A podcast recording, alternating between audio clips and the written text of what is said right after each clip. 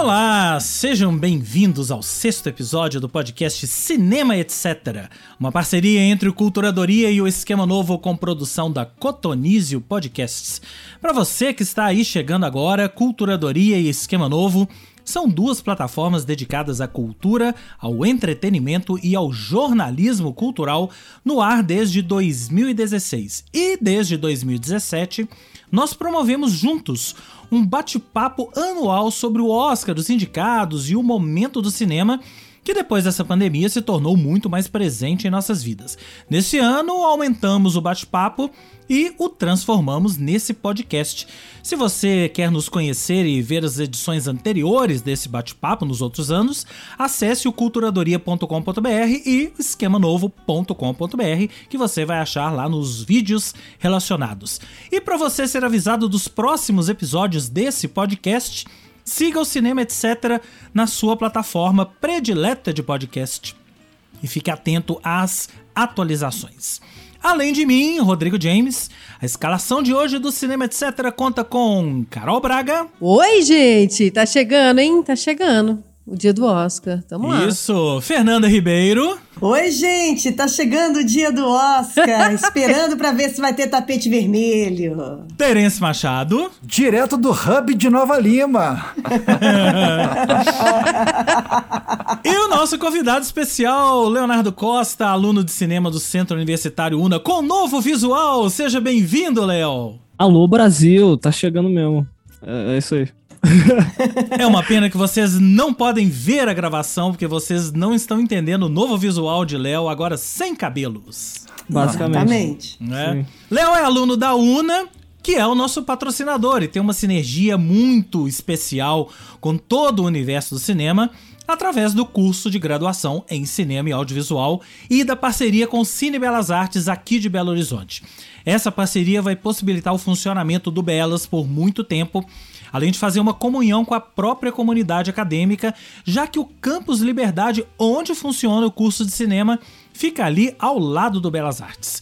Por enquanto, o Una Cine Belas Artes está em reforma, mas em breve, assim que as condições sanitárias permitirem, você vai poder conhecer as novas e reformadas instalações.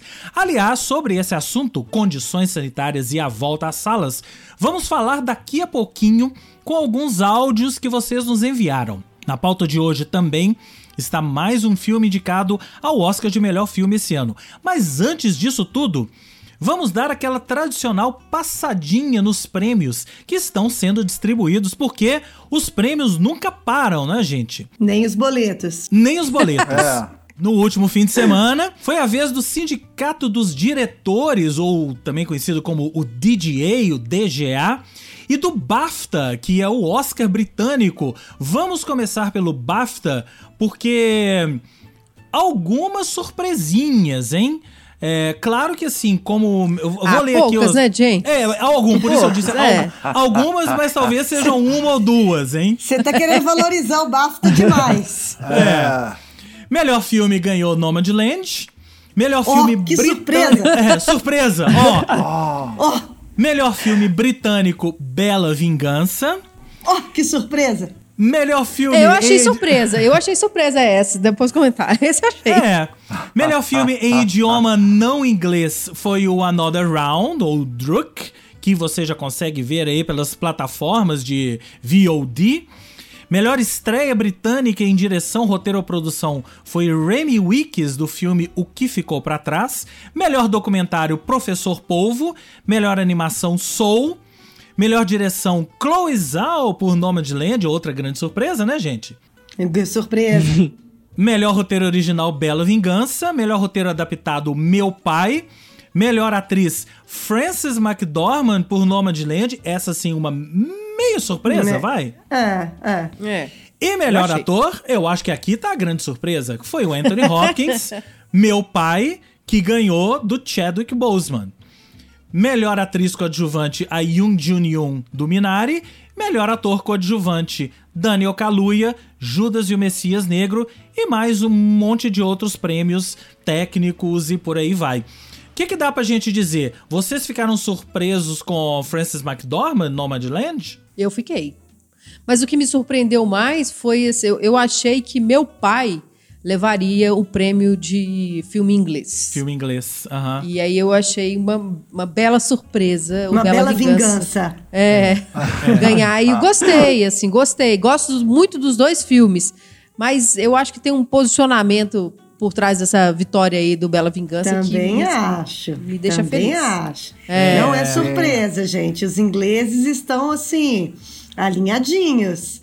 Acho que acho que a história ali é existe um posicionamento aí bem posicionado sobre o que o- sobre o que fala Bela Vingança, né? Aham, sobre os é momentos verdade. atuais dentro daquela linha política que o Oscar já está puxando, mas né, vivemos num mundo globalizado, semi-globalizado, né? Pra quem achava que melhor ator, o Chadwick Boseman, ia ganhar todos os prêmios da temporada, pode ir tirando o cavalinho da chuva, porque ele já ganhou, já, ganhou, já perdeu aqui no BAFTA. E olha, se a gente considerar o que o BAFTA também é. O BAFTA não é, vai, não é um, um- um pré-Oscar, não é, não dá pra você fazer uma previsão do Oscar em cima do BAFTA. Mas eu já comecei a ver um zoom zoom zoom aí que pode ser que o Anthony Hopkins tenha alguma chance no, no Oscar. Eu acho pouco provável, tá? Até porque a votação. também acho. Eu acho pouco provável. Mas não me. Eu não ficaria totalmente insatisfeito. Porque a gente falou nisso no episódio da, da- da- no último episódio. Essa interpretação do Anthony Hopkins desse filme já está sendo considerada é, a melhor A segunda melhor. É, Não, a, a segunda, segunda é né? melhor. A segunda melhor da carreira, né? Eu já vi gente dizendo que é a melhor interpretação da carreira Gente, dele. são dois momentos, são dois momentos de vida completamente diferentes. Muito Não distintos. dá nem pra é. acompanhar. É. Não dá nem É. ainda- comparar, entendeu? Um, o cara tava ali na. Entendeu? O cara hoje é um senhor. Construiu a carreira dele, respeitável e tudo. E, e Versátil, fez um- né? Eu fez um, um trabalho brilhante ne- nesse, mas não dá pra comparar um com o outro. São dois momentos e dois filmes completamente diferentes. Sim. Eu gosto, eu gosto muito dele, igual eu falei dessa- no episódio passado, dele não, ele conseguir pular aqueles cacuetes que atores calejados vão carregando, não, e vão, vão repetindo em personagens, né? Eu achei que o Anthony Hopkins deu essa virada de chave de forma brilhante, assim. E aí olhar pra trás, assim, eu ainda acho, pelo impacto que o Silêncio dos Inocentes me causou lá atrás, eu ainda acho um papel de um serial killer, né? Que como foi e tal ali.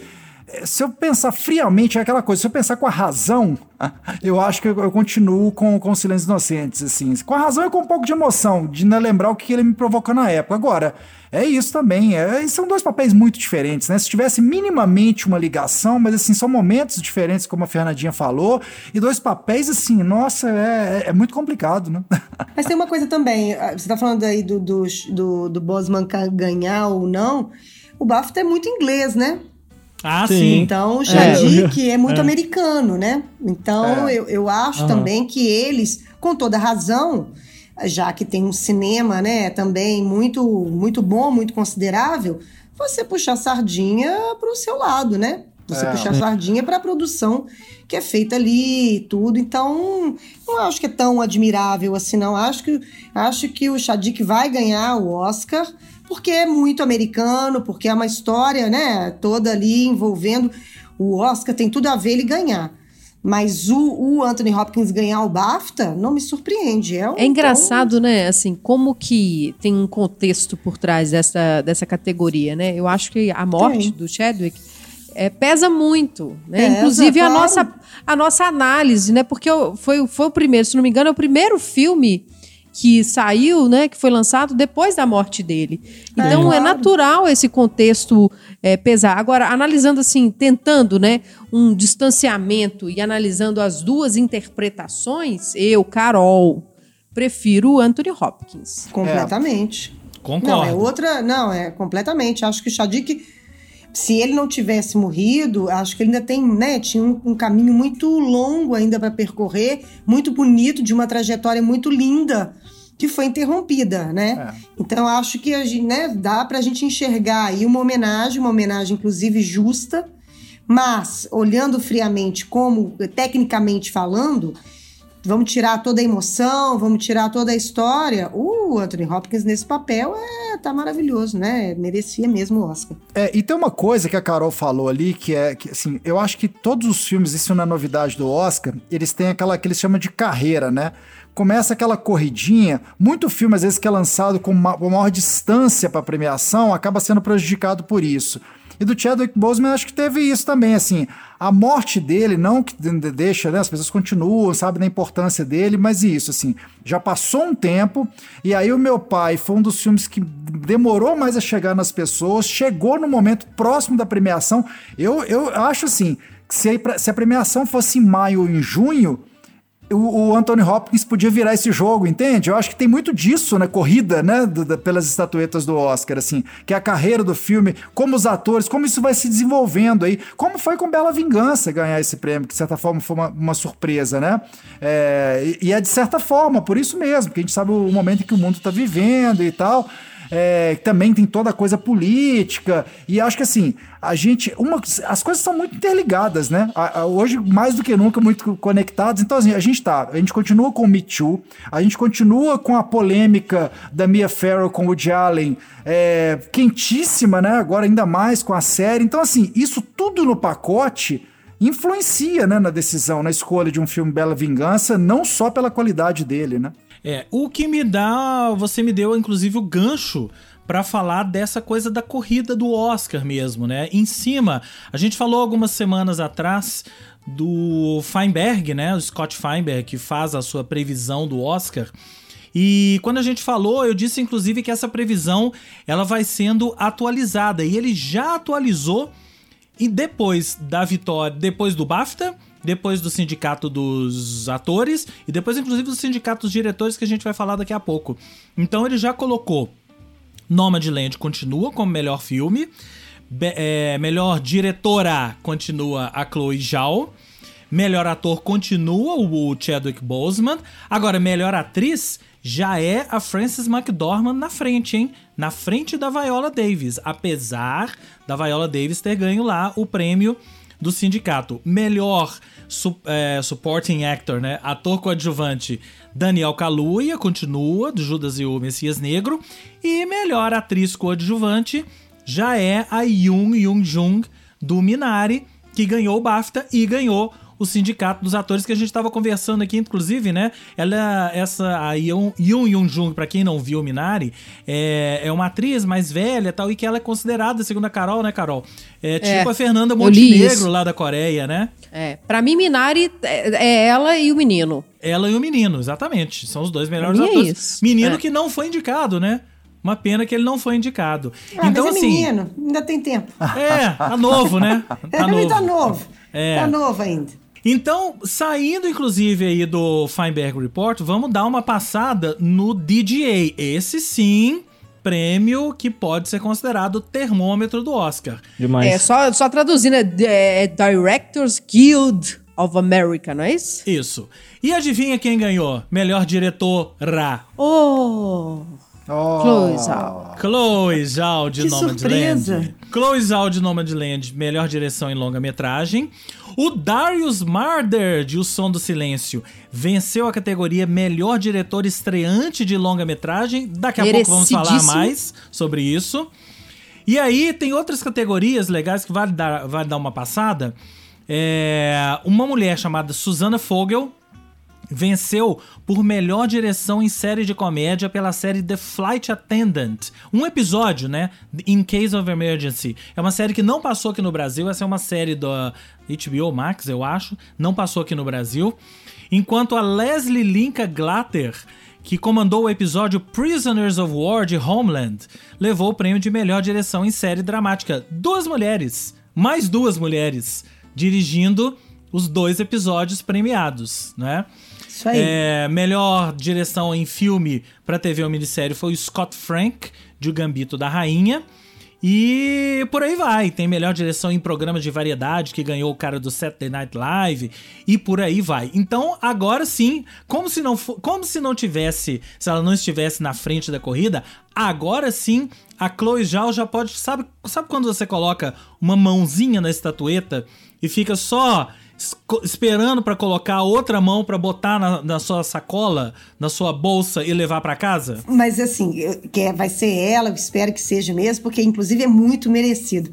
Mas eu fiquei lembrando que eu gravei outro dia para a Rede Minas sobre mulheres no cinema, e aí eu fiquei lembrando de quando a Catherine Bigelow ganhou como guerra é, melhor diretora, né, como Guerra ao Terror, inclusive Isso. foi uma, uma uma abriu, né, essa, essa história de premiação para mulheres, foi a primeira diretora mulher a ganhar na história do Oscar. Enfim, tinha toda essa importância, mas quem estava concorrendo com ela era Avatar.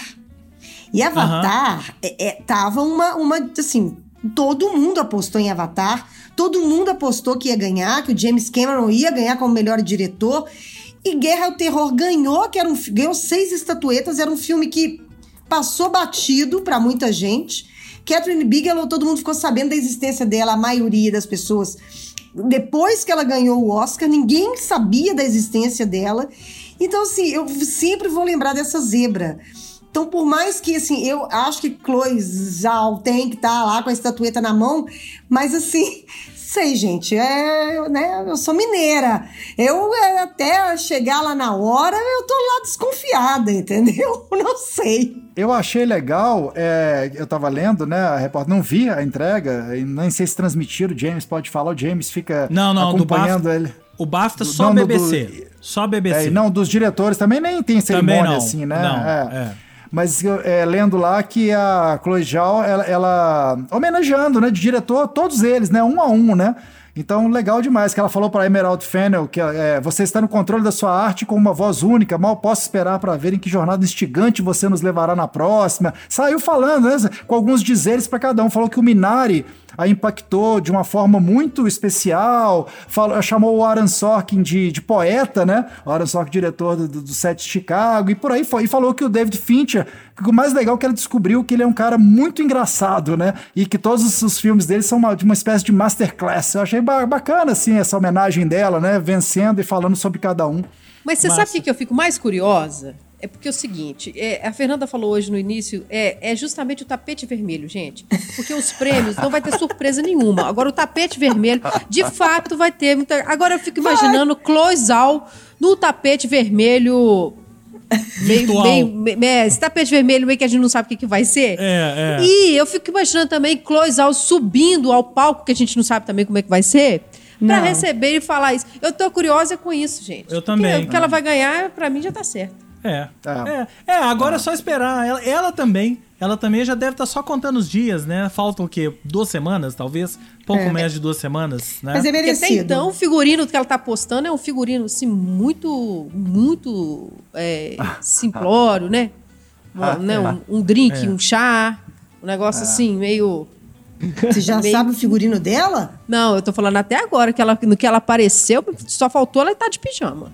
No mesmo ah, ambiente. Mas eu já ia falar, é, porque até todas as premiações, ela sempre Entendi. no mesmo ambientezinho ali, uma canequinha de chá e tal. Pois aí, é, vai entrar ver. então na patrulha, é. na patrulha do, do canal I. Vai. É, Fashion vai. Police. Fashion, Fashion Police. Police. É isso não, aí. Ninguém, Bom, ninguém, eles não perdoam ninguém. É. Nem, a, nem a ganhadora do Oscar. Dia 25 saberemos tudo o que vai acontecer, mas isso é assunto para depois. Porque agora Vamos para o nosso segundo, nosso segundo momento, nosso segundo ato aqui deste podcast. Na semana passada a gente fez mais uma pergunta, que é uma pergunta sobre a volta aos cinemas. Quando as condições sanitárias permitirem e as salas de cinema voltarem, você pretende voltar? Quando você se sentirá seguro imaginando uma população toda vacinada, claro.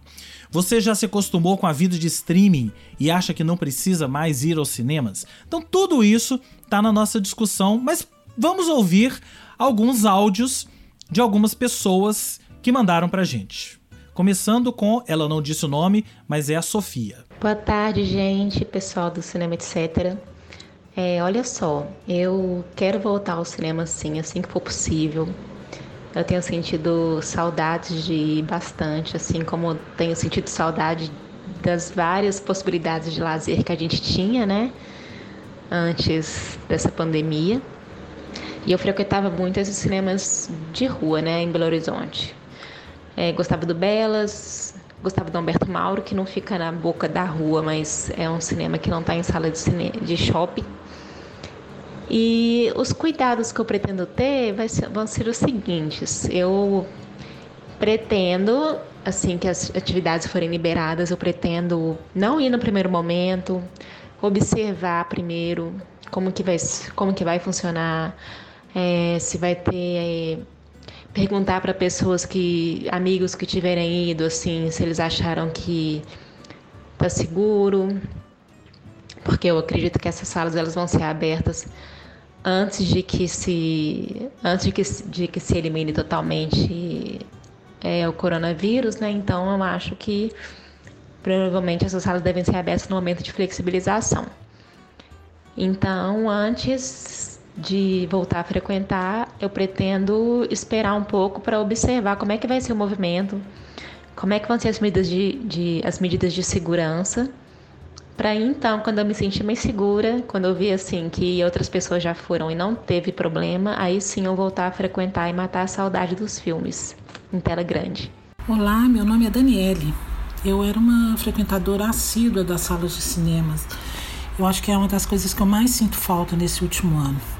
Eu vou voltar a frequentar sim os cinemas quando abrirem novamente, desde que todo o protocolo, todo o cuidado seja mantido tanto pela pelas salas quanto pelos espectadores. E, obviamente, que estejam com ah, bons filmes em cartaz, o que eu acho que não aconteceu naquele curto período em que ficaram abertos nesse último ano. Olá, meu nome é Jaiane Souza. E sobre o fato da minha relação com as salas de cinema mudar no pós-pandemia, eu acredito que vai mudar sim, pelo menos no começo. Mesmo que já esteja tudo 100% normalizado, eu acho que ainda vai ter um receio por, pelo fato de a gente ter passado tanto tempo em casa, tanto tempo isolado, tanto tempo tendo que manter o distanciamento de tudo e de todos. Então acredito que no começo vai ter muito receio, assim. Acho que não só da minha parte, mas da parte de muitas pessoas. Mas aos poucos eu quero muito mesmo, assim, do fundo do meu coração, voltar a frequentar as salas de cinema, porque eu acho que é uma experiência muito, é, muito mais direta com o cinema, mesmo que a gente tenha os streamings, a gente tenha essas plataformas no celular, no computador, na televisão, não é a mesma coisa do que vivenciar um filme no cinema na tela grande. Então, eu acho que vai mudar no começo, mas depois, é, se tudo der certo, vai se normalizar depois. Eu tô mais. Bom, primeiro lugar, muito obrigado, as três. É, eu tô mais com, com a, eu tô mais com essa última. E vocês? Com a Jaiane, né? Com a Jaiane. É, eu também tô. Também ah, tô. eu acho que, gente, eu acho que é isso. Todo mundo. Na verdade, não é só cinema. Acho que é tudo, né? Todo mundo tá esperando. É... Godot. Todo mundo tá esperando o quê?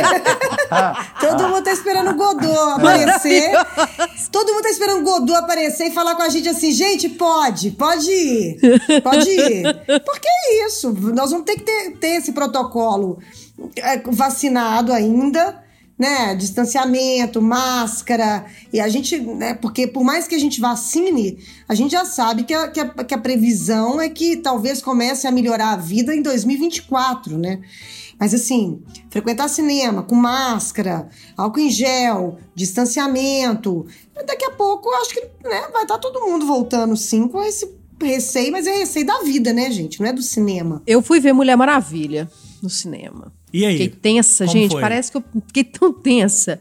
Nossa senhora, cada cinco minutos de filme eu passava álcool. Até parece, né, gente? Que no negócio de cinco minutos vai dar diferença. É. Mas, assim, achei que era um filme que merecia ver na tela grande. Não, é, eu, eu pensando lá no primeiro depoimento, que foi da Sofia, né? Assim, acho que todos eles amarram essa história aí da, dos, dos cuidados. Do, acho que assim, o primeiro palavrinha é meio é, é o medo barra receio, né? Que todo mundo, todos nós temos mesmo, é do ser humano. Isso acho que é, enfim, é, pulando aquela leva de responsáveis que chutaram o total, né?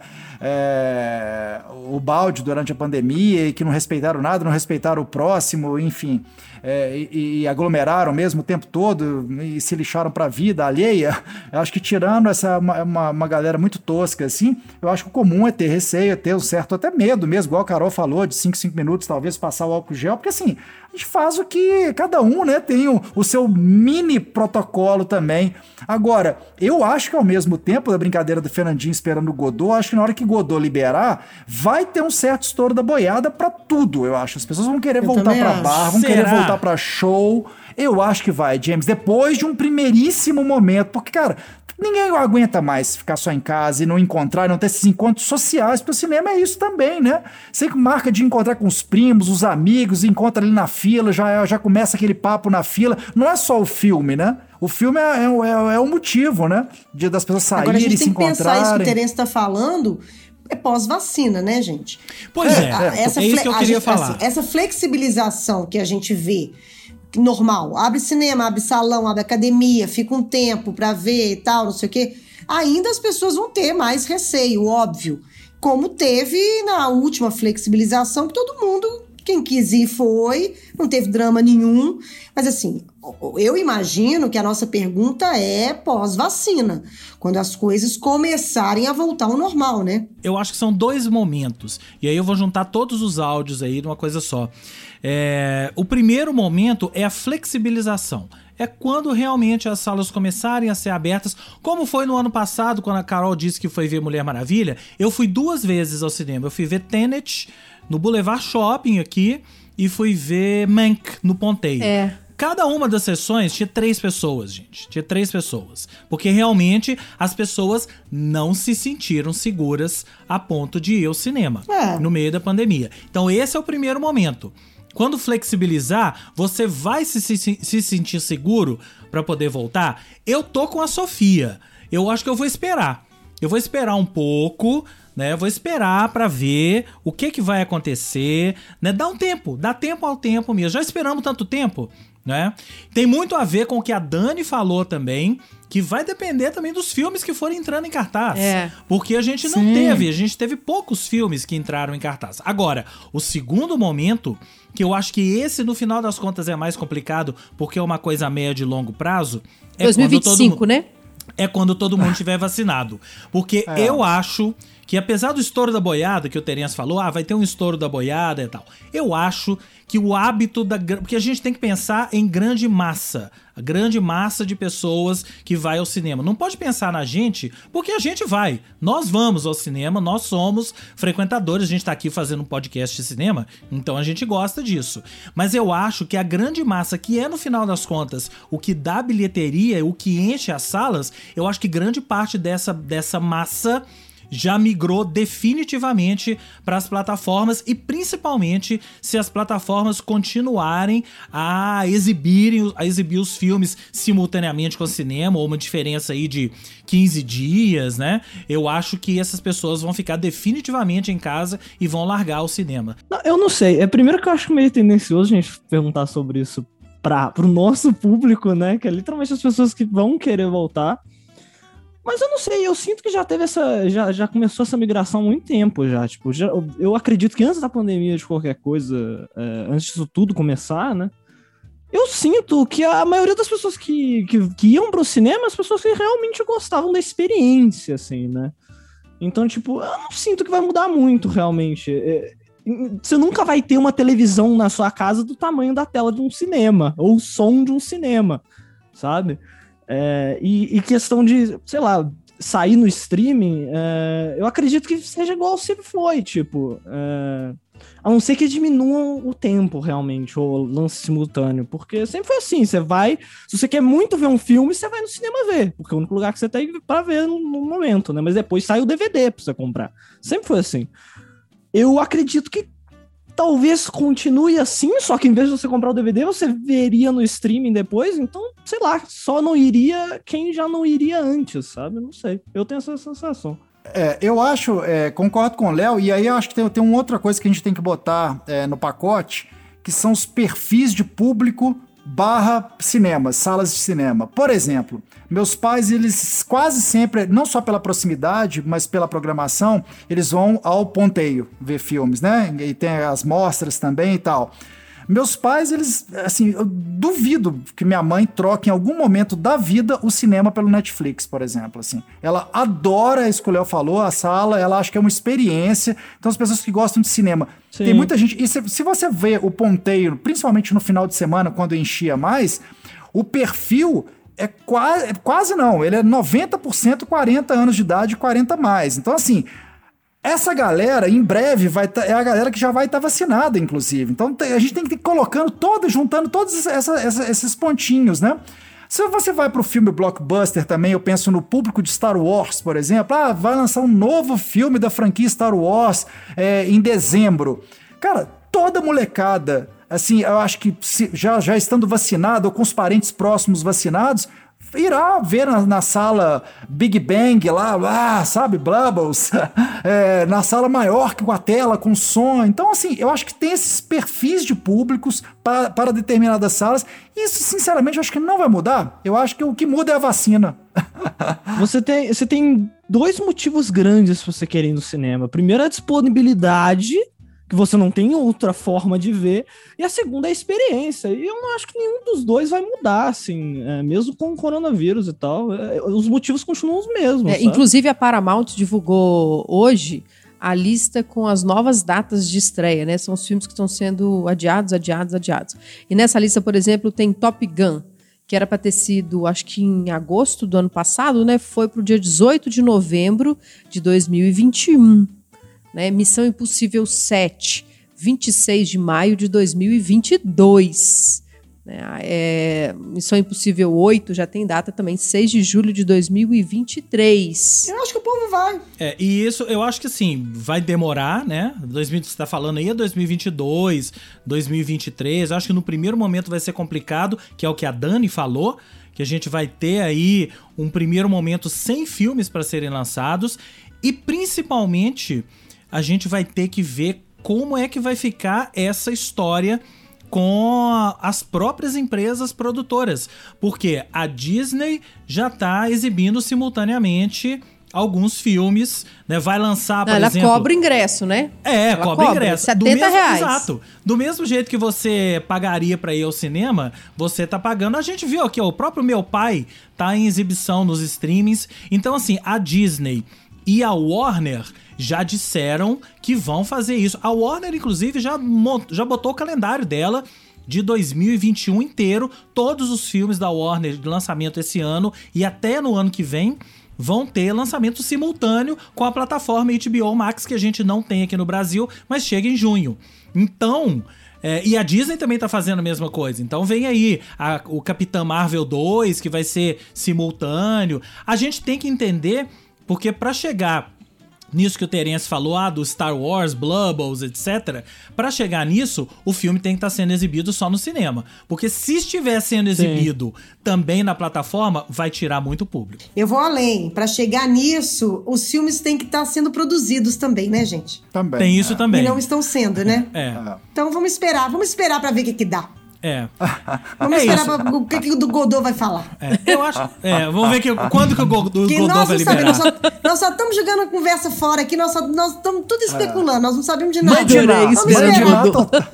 Vamos esperar. Ô, Fernanda, peraí, a Fernanda, vamos, vamos, acho que vale, vale explicar, né? Porque muita quem gente é pode não saber quem é Godot, que peça, que, que, quem, quem é você tá Godot, tá falando Fernanda? de esperando o Godot. Eu acho que vale, vamos lá, solta aí, pega o seu lado teatral e pá, gente, vamos dizer, estamos esperando o Godot. Godot. É uma das peças de teatro mais famosas do mundo, de um dos dramaturgos de teatro mais famosos do mundo, Samuel Beckett.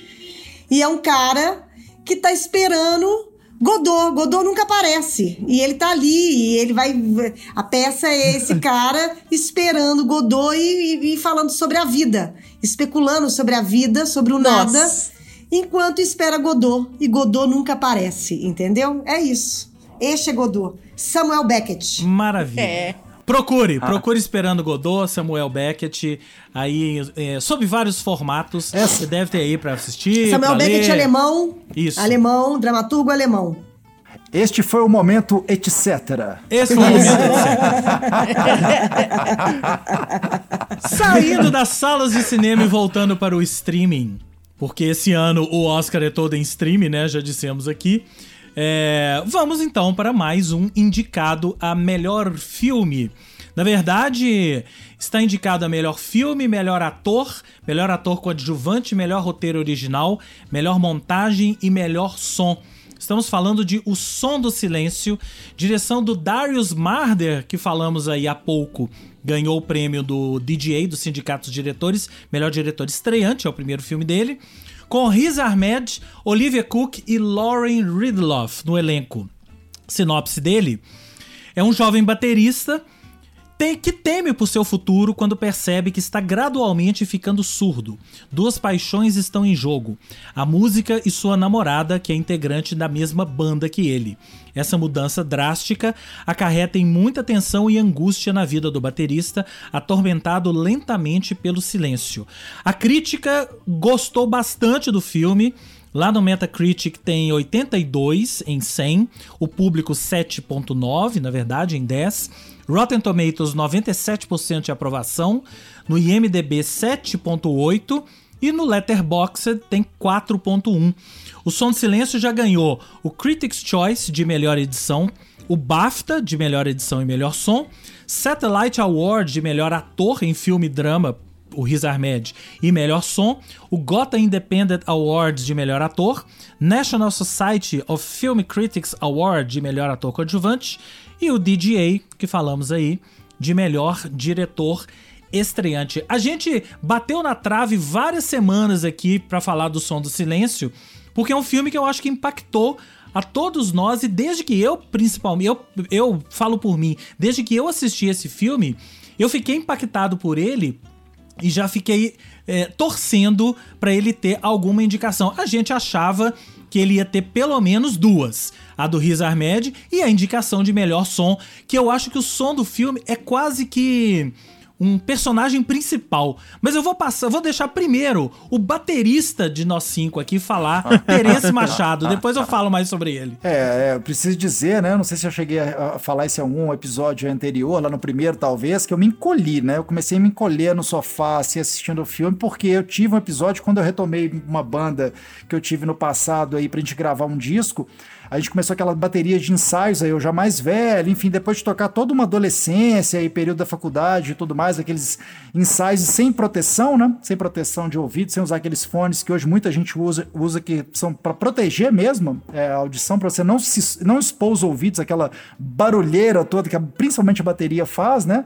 É, e no caso dele no filme, que era uma banda pesada assim mesmo, né? O cara Gente, a banda, é- a banda, é muito ruim, né, gente? Você ah, entende, Ah, não, eu gostei, ele... eu gostei. Por que, que ele, ah, ficou, você entende por que, que ele ficou surdo, gente? A é. banda é muito ruim. A banda é barulhinha. É. A banda é muito ruim. Nossa senhora.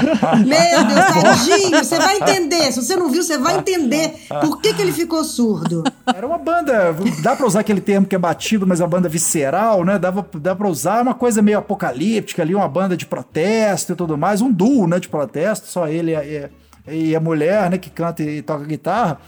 É, mas é isso, assim, eu, eu, comecei a me encolher porque eu tive um episódio que eu tive um belo dia depois do ensaio. Eu fui, eu tava, inclusive, fui dormir na casa dos meus pais e na hora que eu deitei veio um zumbido muito forte, assim. E aí eu procurei, né? Enfim, fui ao médico para olhar, porque foi da forma como aconteceu, eu tinha um micro zumbido lá no fundo e a, da forma como foi, eu, me assustou, sabe? Assim, me ofuscou um pouco o resto da audição, ainda bem que isso não foi para frente, enfim. Mas aí quando você, tocando o instrumento, vê alguém, né, vê um filme tratando disso, né, e alguém que, na verdade, perde a audição, é muito assustador, né? Eu acho que perder qualquer sentido, né? A gente já teve filmes aí no passado é, sobre pessoas, sobre cego, sobre. Cara, é, é, é muito. A, a, gente, ninguém primeiro está preparado, mesmo que tenha. É, as pessoas que têm problema de nascença, às vezes, né? De não ter algum, algum dos sentidos assim. É, é, um negócio, é, é uma outra vida, né? É uma maneira. E, e para quem perde, na verdade, eu acho que o impacto, no caso dele ali, quer dizer, mudou a vida dele por completo, profissionalmente, tudo, né? Relação amorosa, etc, etc. Pra gente não dar spoiler, mas assim. É, é, é, uma mudança muito drástica, violenta, né? Mesmo assim, mais violento que o som da banda. É, eu acho que assim, o, esse filme é, num primeiro, uma primeira, primeira camada dele, é isso que o Terence falou. Mas aos poucos você vai entendendo que ele não é um filme sobre ficar surdo ou não. É um filme sobre aceitação né? Então você. É, ele, em momento algum, ele aceita. Vai ser inevitável a gente falar sobre alguns aspectos dele aqui sem dar spoiler, tá, gente? Então já vou avisando, né? É, em momento algum ele aceita a condição dele. E isso eu acho que foi, que foi o mais importante para mim quando ele vai para para tal clínica lá que ele vai. A clínica não é para ele recuperar a audição, é uma clínica para ele, ele entender a nova condição e se aceitar. E ele, em momento algum, aceita. Uhum. Né, aceita e, muito pelo contrário, ele fica desesperado tentando voltar ao que era. E que eu fiquei pensando como deve ser para uma pessoa que, ao longo da vida, em determinado momento da vida, adquire uma condição como a dele, uma condição de, no caso dele, surdez, né? Mas outras condições físicas. Você se aceitar surdo ou cego ou qualquer outra condição deve realmente ser muito complicado.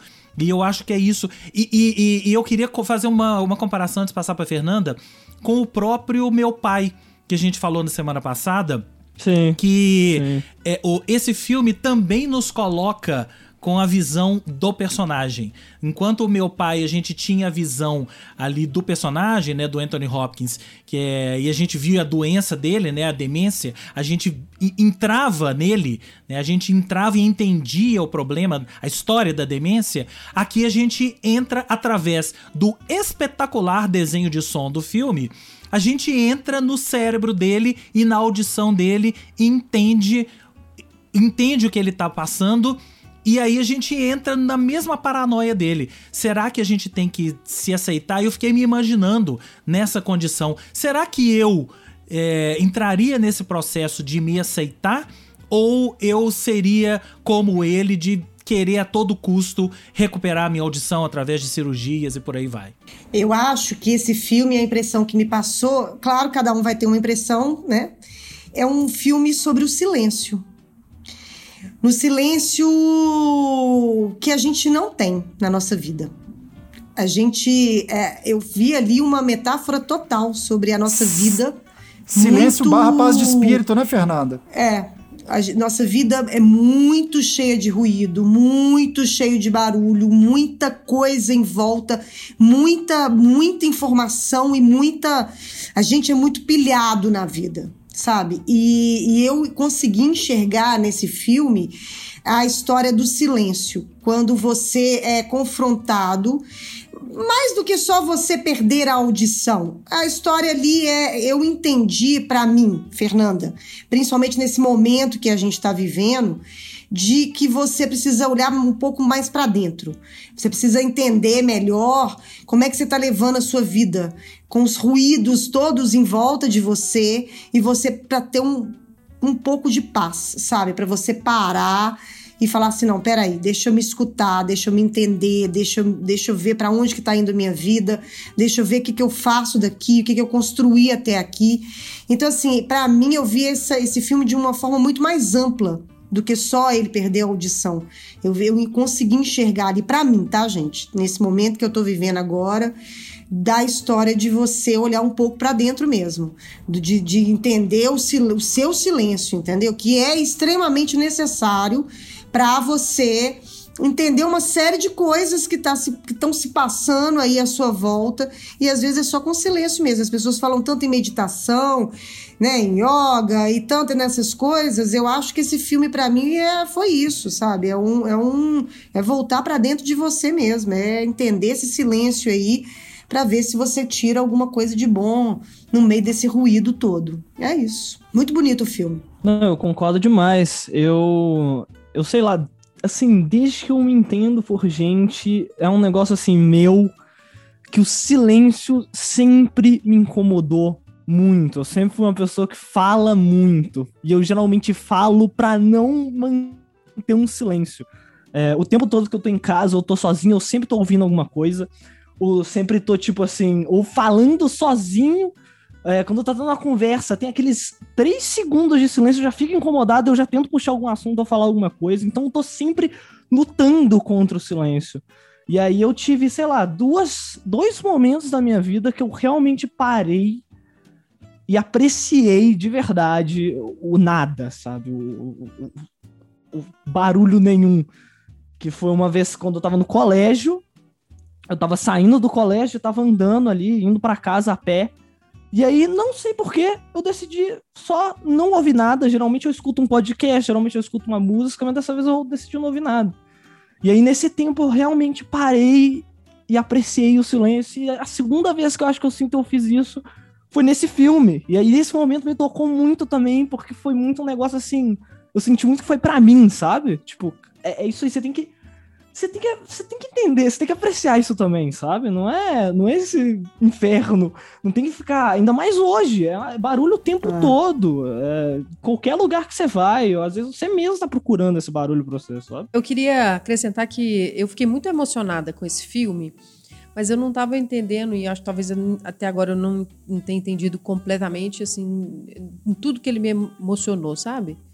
É, eu acho que também muito, acho que muito foi, foram emoções causadas por escolhas da direção. Né? Então, essa coisa da Fernanda que ela traz, eu acho interessante porque logo nas, na primeiríssima, ou na, nas primeiras cenas do filme, o diretor faz isso de uma maneira assim, ele chama a nossa atenção para um cotidiano que a gente não não para é. para pensar, né? Que o é. gotejar de um café, é. isso é um barulho, isso é um ruído, né? A vida da gente tem ruído o tempo inteiro e que realmente a gente não, não para e pensa.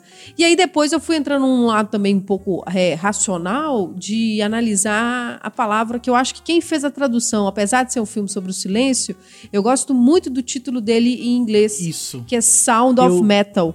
Ah. Porque que, é, né, aí é um spoiler, mas assim, é, não é spoiler. Vocês vão ver que tem muito sentido. E quando eu percebi esse sentido no final, é. eu assim, eu fiquei mais emocionada ainda por tudo aquilo que eu estava vivendo. E eu queria registrar que eu acho a relação dos dois atores, não só do Riz Ahmed, que é ótimo, mas eu achei que foi uma sacanagem não ter uma vaga para Olivia Koch em nenhuma das premiações. É, é, verdade. Porque eu acho é, a relação que eles estabeleceram no filme é muito bonita. Assim. É muito bonita. A troca deles é muito bonita, é muito intensa.